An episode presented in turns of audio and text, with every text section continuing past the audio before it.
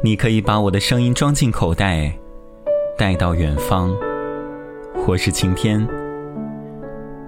王饶要结婚了，看着网上她笑靥如花的婚纱照，看着美丽动人的新娘，我想他应该是很幸福而甜蜜的吧。他是我曾经暗恋的男生，我们没有过任何交集，但是我却用了大学那些年最好的时光，去那么认真的喜欢。这个总是笑得很温暖的男生，为他做一切不可能的事，为他写了一页又一页的日记，为他做了人生的第一次表白。那个时候，所有的表白和喜欢，都那么的单纯而慎重。因为单纯，也因为不被喜欢，所以爱得格外辛苦。四年的时光。有过多少独自的黯然神伤和悄然落泪，甚至留在一个陌生的城市，都是为给自己一个虚无的希望。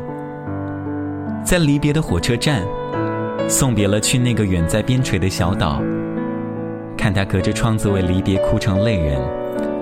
这个时候的心疼，也是无以复加的。心疼他的悲伤，他的离别。但自然，他所有的神伤都不是为我。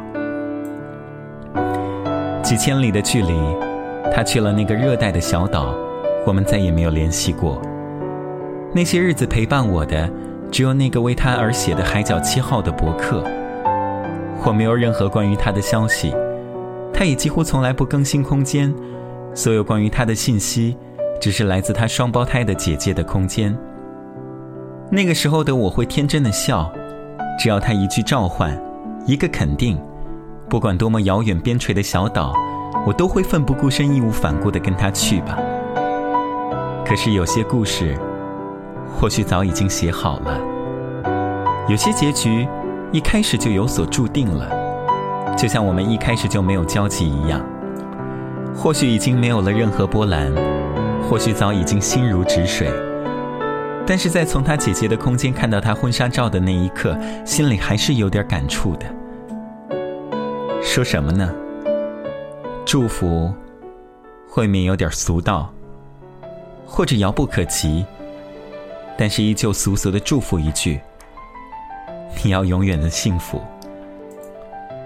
记忆未老去，但是希望你永远都是我记忆当中那个有着美好温和笑容的你。一切只和青春记忆有关。风吹雨成花，时间追不上白